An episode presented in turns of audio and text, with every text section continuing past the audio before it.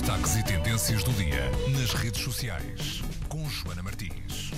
Ora, é bem verdade, aqui está ela na Antena 3. Olá, boa Olá. tarde. A Suécia acabou de listar todo o país no Airbnb. Está muito rouca. É verdade. Em vez de alugar quartos ou arrendar apartamentos, este país resolveu pôr à disposição do mundo toda a natureza que tem espalhada pela Suécia.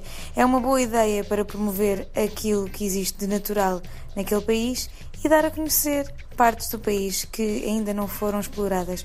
Uma boa ideia. Passem pelo Airbnb e visitem a Suécia.